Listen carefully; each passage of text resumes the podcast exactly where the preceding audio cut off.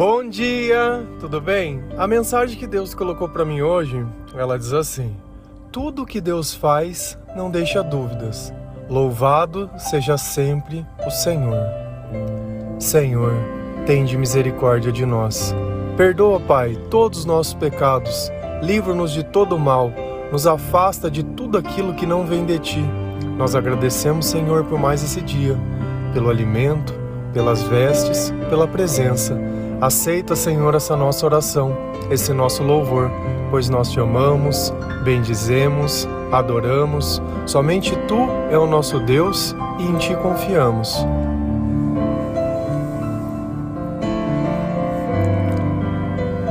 A dúvida, ela impede que nós possamos seguir em frente, porque a gente sempre fica se questionando se aquilo vai dar certo ou vai dar errado.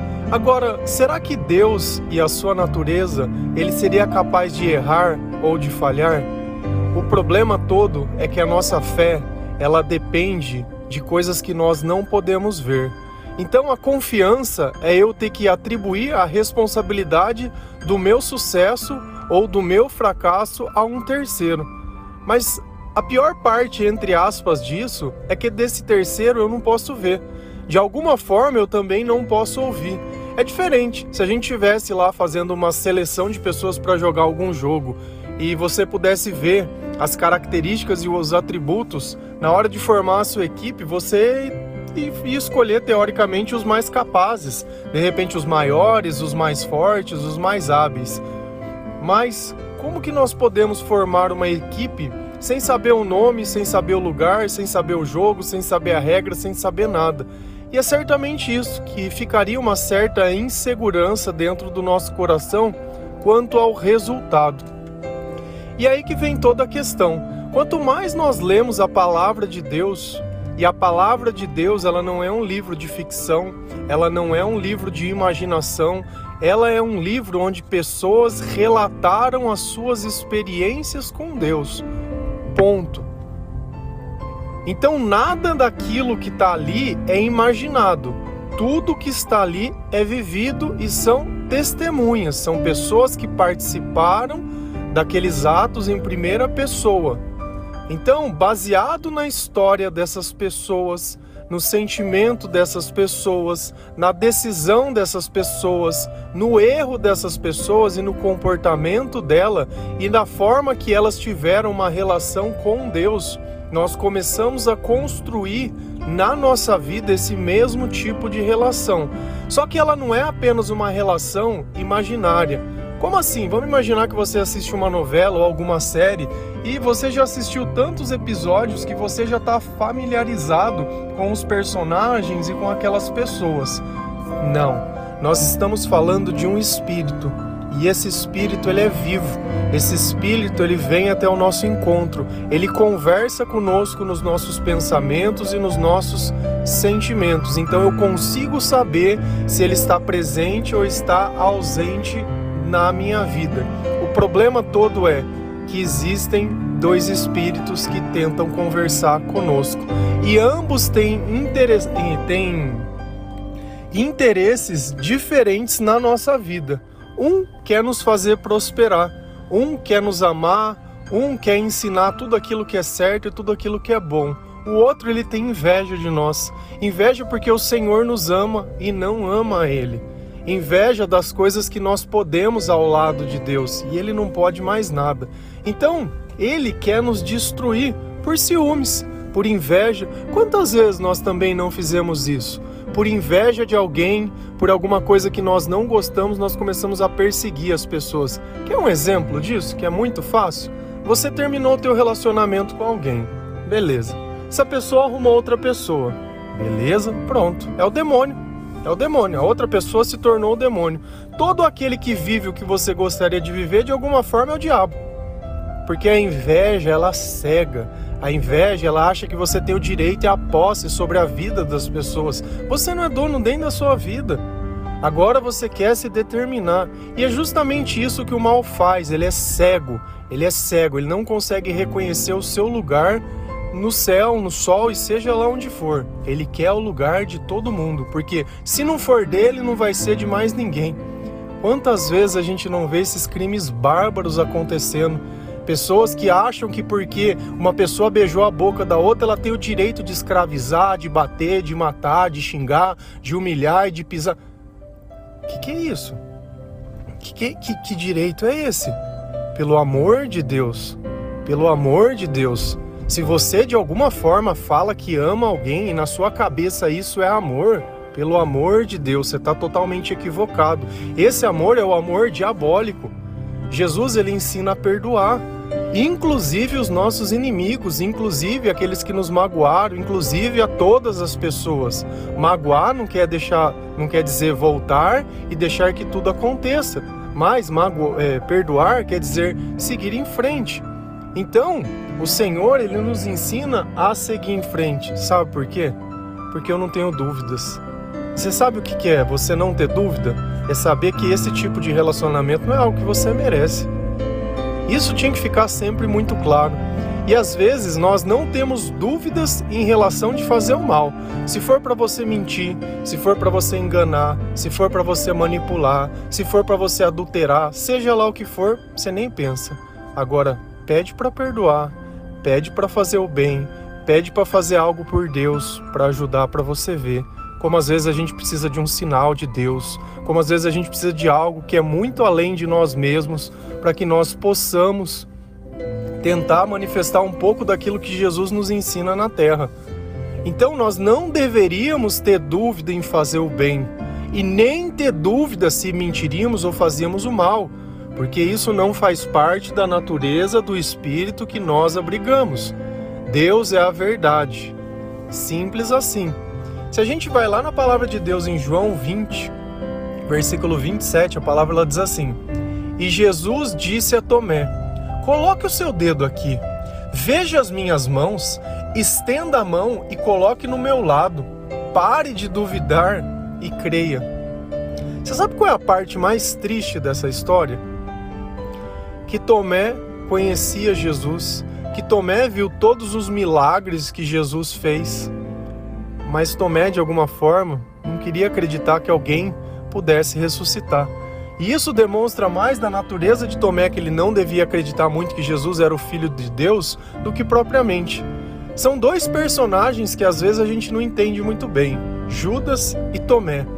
Judas, ele tinha certeza que Jesus não era divino. Então o mal foi lá e usou dele, usou dele. Todos nós sabemos o que ele fez. Ele entregou Jesus para ser crucificado. Agora Tomé, Tomé no meu ponto de vida, de vista, às vezes é pior que Judas, porque é aquele cara que andava junto, é aquele cara que viu todas as coisas, é uma pessoa que era testemunha, só que ele teve que colocar a mão na ferida, sabe? Ele teve que machucar Jesus de alguma forma, ele teve que tocar. Porque uma pessoa como Tomé, no meio de pessoas que às vezes têm dúvidas, ele contamina o lugar inteiro. Você imagina a opinião dele como valia? Não, eu conheço Jesus, eu andei com ele, você viu que eu estava junto, eu fazia parte deles. Ah, eu, eu não vi não, me falar, mas eu não vi. Eu só, eu só, só acreditaria nessas outras pessoas se eu tocasse. Se eu não tocasse, eu não acreditaria. Eu acho que para mim, para mim, é fácil a gente entender o pecado de Judas que ele traiu Jesus por algumas moedas. Agora o pecado de Tomé, para mim, ele é muito pior. Porque é aquele que toca, é aquele que machuca. Tomé é aquela pessoa que está dentro da tua casa e não acredita em você, não acredita na tua mudança. É aquela pessoa que o tempo inteiro fica jogando na tua cara o teu passado, fica jogando na tua cara as coisas. Ah, eu só acredito mais para frente. Não. É aquela pessoa que ela não agrega em nada. Tomé no meu ponto de vista, é o próprio Satanás. Porque um Tomé no meio de uma igreja, um Tomé no meio de um lugar, ele vai lá e semeia discórdia no meio da cabeça de todo mundo. Agora, olha como Jesus, Jesus ele tem um comportamento que é diferente do nosso. Nós muitas vezes, quando as pessoas nos questionam, nós nos sentimos irritados e ofendidos com as perguntas. Jesus ele disse: "Olha, vem aqui. É você que está falando, né? É você que não acredita? Ah, tá bom. Então vem aqui. Você está vendo essa ferida aqui? Você está vendo esse lugar que entrou um prego? Você está vendo esse lugar que sangrou? Você está vendo esse lugar que foi chicoteado? Coloca o teu dedo aqui. Coloca o dedo na onde me feriu. Veja se as minhas feridas elas não são de verdade, porque quando nós não conseguimos reconhecer a dor do próximo, meu, isso, isso não existe. Se eu sou incapaz de me colocar no lugar da outra pessoa, de ter empatia, de imaginar, de tentar ajudar, eu tô morto. Espiritualmente eu tô morto. Porque da mesma forma que eu não gostaria que alguém fizesse algo, eu também não gostaria que fizesse a mim. E que não sejamos nós essas pessoas que machucam as outras pessoas, que tem que ficar colocando. Agora olha no fim. Você colocou o teu dedo? Tá satisfeito? Agora você para de duvidar e creia. Você para com essa conversa fiada. Para com essa conversa que não tem pé e não tem cabeça. Tanto que a gente olha tem evangelho de Tomé. Você vê de Mateus, de Lucas, de Marcos, de todo mundo. O que, que, que, que ele agregou na onde? O que, que esse cara tava lá fazendo o quê? Só que a gente tem que entender que ao lado de Jesus tinham diversas pessoas com diversas personalidades diferentes. E cada uma delas serve como referência para a nossa vida. Nós vamos morar muitas vezes numa casa que existem pessoas com diversas personalidades diferentes. Um vão ser como os Judas, vão nos trair. Só que essas próprias pessoas, elas mesmas vão dar cabo da própria vida. Outros vão ser como Tomé, que eles estão vendo a sua conversão, estão vendo a sua transformação, mas por causa do teu passado ter sido talvez muito difícil, elas não vão acreditar em você e vão continuar ali sendo pedra de tropeço. Outros vão ser como Paulo, que nunca viram a Jesus, não caminharam com ele. Porém, viram mais que todos aqueles, porque ele percebeu que Jesus fez na vida dele. Olha o trabalho que Paulo fez, enquanto todos os discípulos simplesmente condenavam ele, dizendo que ele não era apóstolo coisa nenhuma, porque ele nem Jesus conheceu. Nós temos que olhar as pessoas pelas obras que elas fazem, não pelo lugar que ela frequenta.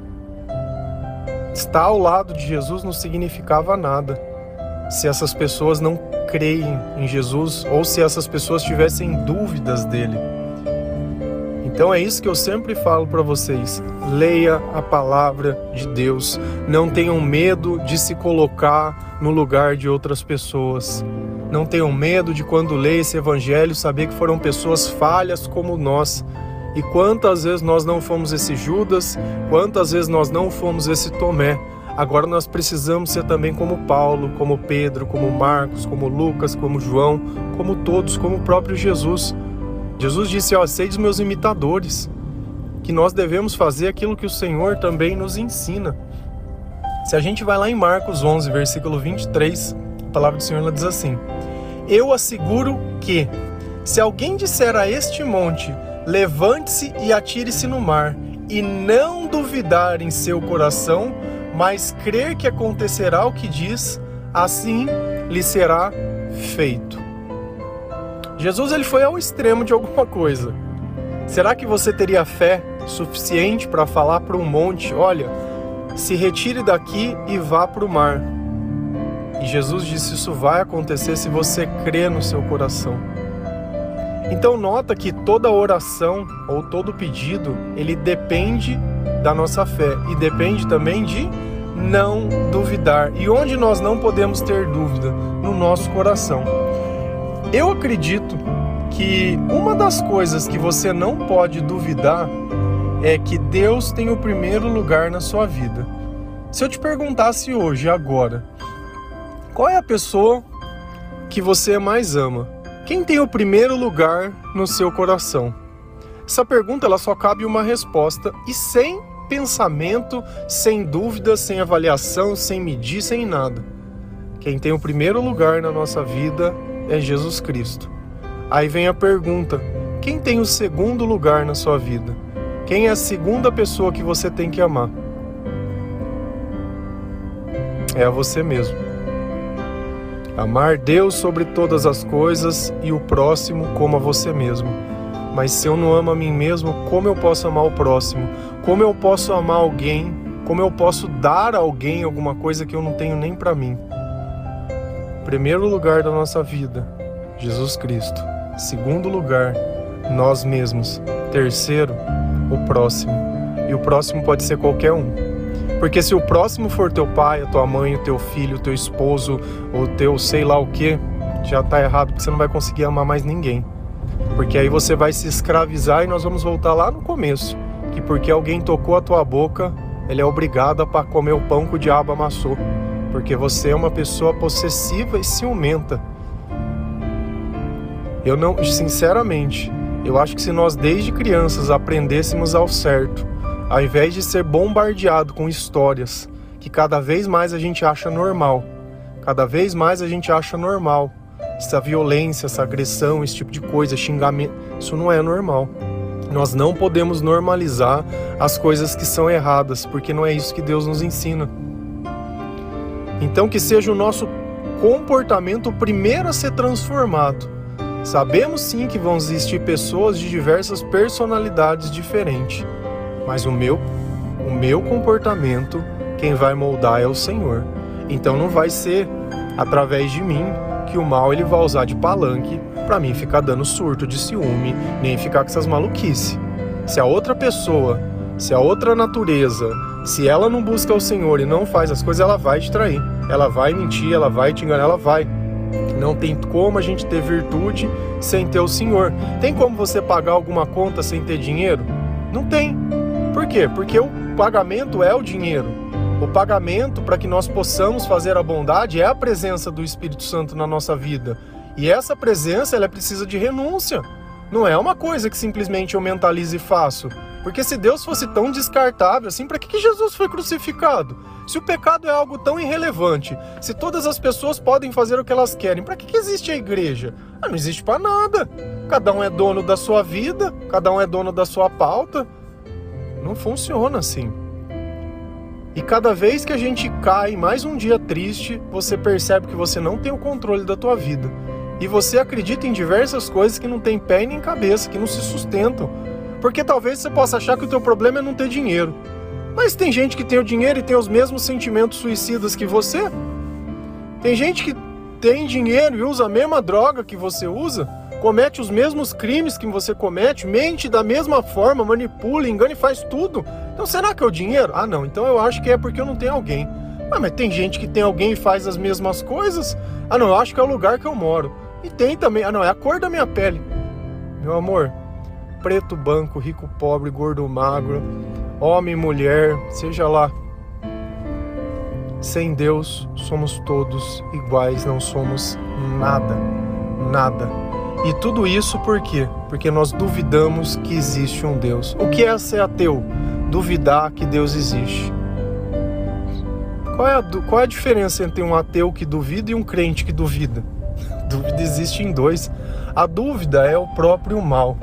Então, uma coisa que eu aprendi nessa caminhada, que tudo que Deus faz não deixa dúvida, que nenhuma palavra ela volta vazia, que nenhuma promessa ela deixa de se cumprir e que em nenhum instante, nem que a minha sabedoria não permita que eu entenda, eu vou deixar de louvar, eu vou deixar de agradecer, ou eu vou tentar colocar a culpa em Deus por qualquer coisa na minha vida. Eu vou sempre louvar, eu vou sempre agradecer. Eu sei o buraco que ele me tirou, eu sei as coisas que ele tem feito.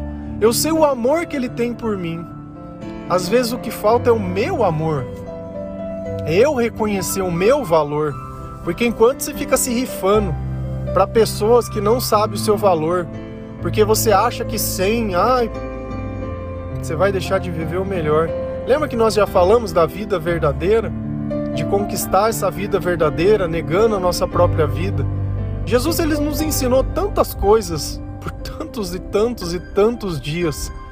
Nós falamos do amor de Deus, da misericórdia de Deus, da esperança, da prosperidade, da bênção, da tristeza, da solidão, do medo, tantas e tantas coisas. Aqueles que tiveram a ousadia de permitir que Deus entregasse a mensagem receberam uma nova vida. Mas às vezes a gente está aí sempre duvidando, né? Será que vale a pena eu ler a Bíblia? Será que vale a pena eu gastar 20 minutos do meu dia nesse áudio, nesse devocional? Será que vale a pena eu ouvir louvor? Será que vale a pena eu amar? Enquanto você continuar comparando a tua vida com a vida de outras pessoas, nada vai poder valer a pena mesmo, porque talvez Deus tem coisas maiores para você. Só que se você não acredita, se você não recebe, se você o tempo inteiro questiona, fica difícil. Como que a gente pode ter uma relação com alguém assim? Não é chato quando você conta uma coisa para alguém e a pessoa fala: "Ah, duvido, duvido, duvido". É a mesma coisa, como que nós queremos ter uma relação com Deus desse jeito, o tempo inteiro dizendo: "Olha, eu duvido, eu duvido, eu duvido, eu duvido, eu duvido". Se você às vezes não se sente merecedor, tudo bem. Ninguém é merecedor da graça. Ninguém. Deus faz por misericórdia, também já falamos disso. Então, sobre todas as coisas que nós falamos, creia em uma só coisa. O Senhor ele te ama. O Senhor tem misericórdia. O Senhor ele perdoa os pecados. O Senhor ele é espírito. O Senhor ele vem nos visitar em cada oração.